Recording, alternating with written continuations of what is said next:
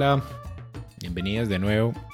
Hoy vamos a comenzar una serie de relatos extraídos y adaptados del cursillo de Historia Sagrada del autor paisa Roberto Cadavid Misas, o también conocido como Argos.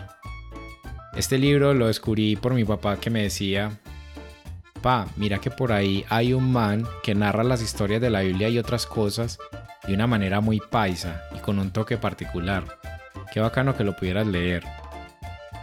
Después de eso a mí me quedó sonando la idea y me puse en la tarea de investigar un poco sobre el autor. Y aunque la verdad fue un poco difícil conseguir el libro, lo conseguí y cuando comencé a leerlo me gustó mucho. Me reía de las ocurrencias y de las cosas con las que salía el autor. Entonces, con el fin de entretenerlos y que escuchen las historias que ya conocemos, pero con otra forma de narrarlas, he decidido compartir con ustedes estos relatos. Espero que lo disfruten como yo y déjenme saber en los comentarios o mensajes directos en Instagram qué les parece. Y si les está gustando las lecturas, no olviden compartirlas con sus amigos y amigas. Empecemos.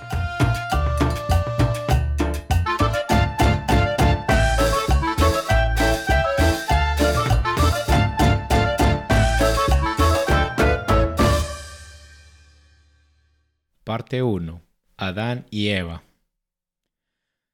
Las cosas pasaron de esta manera cuando mi Dios empezó a montar el mundo, es decir, a abrirlo.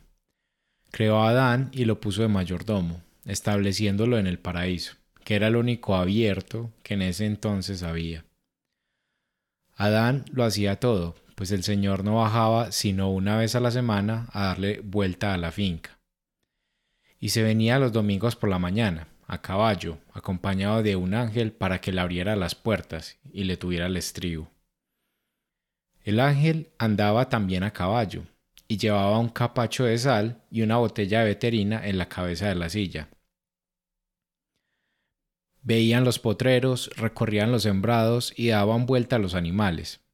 Cuando encontraban alguna res con gusanos, el ángel se desmontaba, la enlazaba, se arrancaba una pluma de la cola la metía entre la botella y la aplicaba a la veterina. Luego seguían en sus quehaceres. Al mediodía, cuando hacía mucho calor, el señor se bañaba en el Éufrates, que corría por allí cerquita, y enseguida echaban un perrito a la sombra. Y por la tarde se volvían al cielo. Pero una tarde, cuando ya se iban a despedir, Adán, que estaba recostado en el cañón de un manzano, le dijo al Señor, yo que le iba a decir a usted una cosita, patrón. Y el señor, pensando que Adán iba por cierto lado, le dijo arrebatándole la palabra. Que le mejore el partido. Imposible. Ahora está la situación muy mala y además usted sabe que yo estoy gastando un platal en el montaje de esto y que hasta ahora no he visto el primer centavo. Espere un poco a ver si mejoran las cosas. No, no es eso, es otra cosa. Pero es que a mí me da mucha pena decirle a usted. Y se puso a hacer rayas con la uña del dedo gordo de la mano en el cañón del manzano. Pues diga a ver si se puede.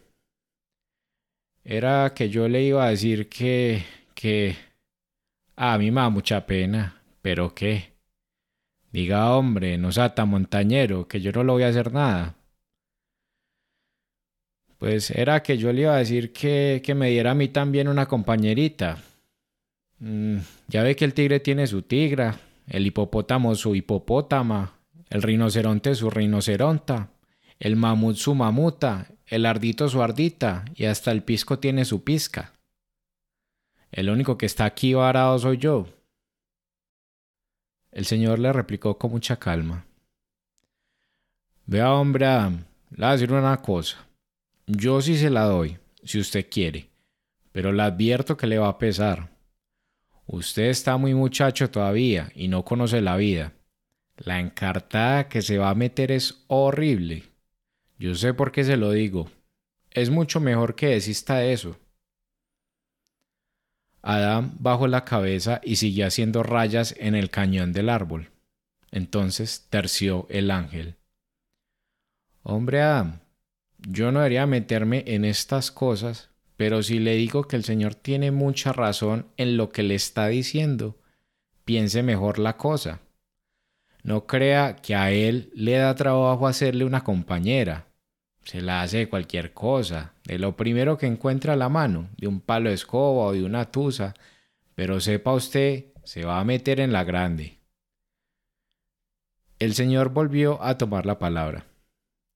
Bueno, y vamos a ver, ¿para qué quiere usted la compañera? Pues yo la quiero como para que me cuide la casa, me haga la comidita y me remiende las hojitas de parra, que están vueltas hilachas. Está bien, tráigame de qué hacérsela. Y como Adán no encontraba nada apropiado en el momento, por estar muy azorado, el Señor le dijo que se acercara.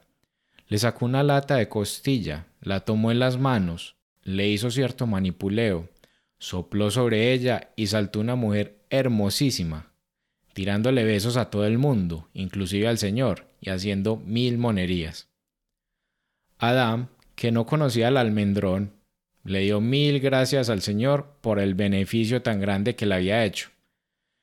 El Señor le contestó muy serio, que no había de qué, y enseguida se fue con el ángel otra vez al cielo. Pues no había pasado todavía quince días, cuando ya la tal compañerita tenía metido a nuestro padre Adán en la hondura más grande del mundo entero. Había detrás de la cocina de la casa un manzano muy bonito que se mantenía lleno de manzanas. El señor lo quería muchísimo, porque es que era una semilla extranjera.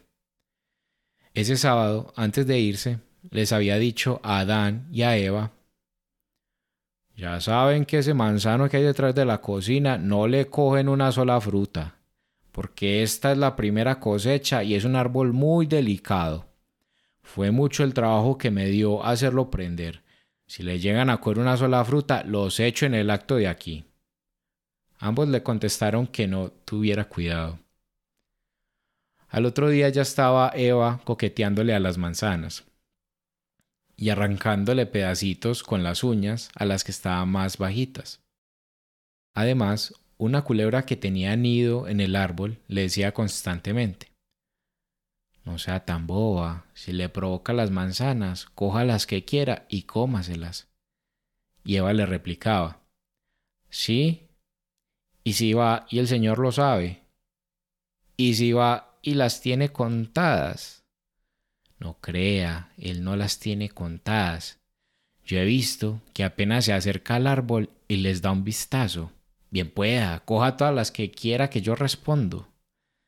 Esa es la fruta más deliciosa. Y no solo eso, sino que el que las come queda sabiendo tanto como su patrón.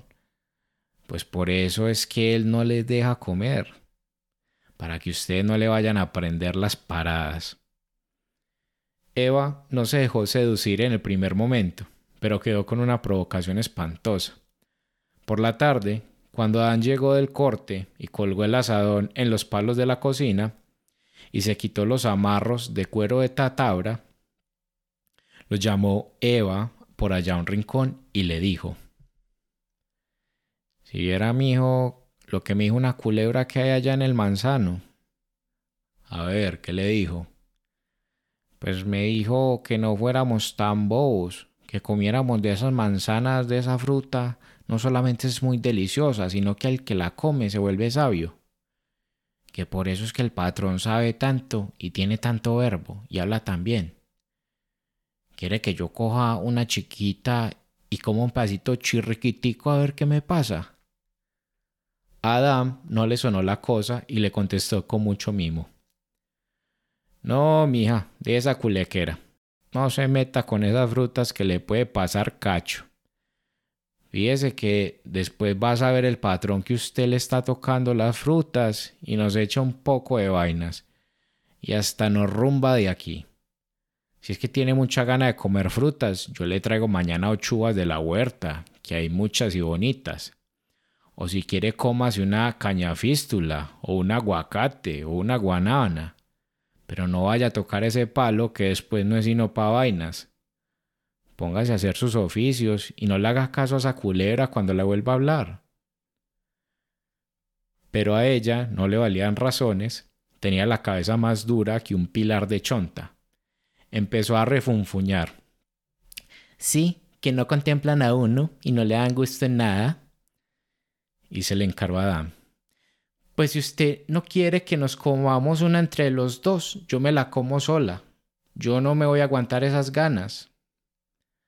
No, mi hija, no sea golosa. No haga eso. Fíjese que si después pasa algo, yo soy el que pago el pato. Nos quitan la finca y nos sacan de acá enseguida y el embromado soy yo. Deje eso, reinita.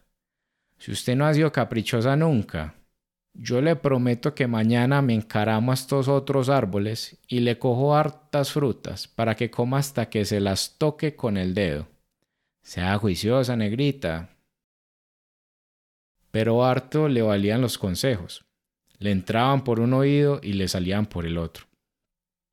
Juró a Taco que se comía la fruta y refunfuñaba y daba zapatazos en el suelo hasta que se puso como una hidra. Entonces Adán se calentó y le dijo, Pues no se come esa fruta, ya se lo dije, y si se la come, le meto una pela, porque yo soy el que manda aquí. Esto que el pobre le dice y ella que se vuelve una fiera, se lo quería comer. Pues sí me la como, y me la como, porque usted no me manda a mí. Y se emperró a llorar. Adán, creyendo que le iba a dar un ataque, según lo desfigurada que estaba, fue y cogió la fruta y se la comió con ella. Estaban acabando de tragar el último bocado cuando se les apareció un ángel calientísimo, con un fierro al rojo en la mano y les echó un montón de vainas y lo rumbó de allí.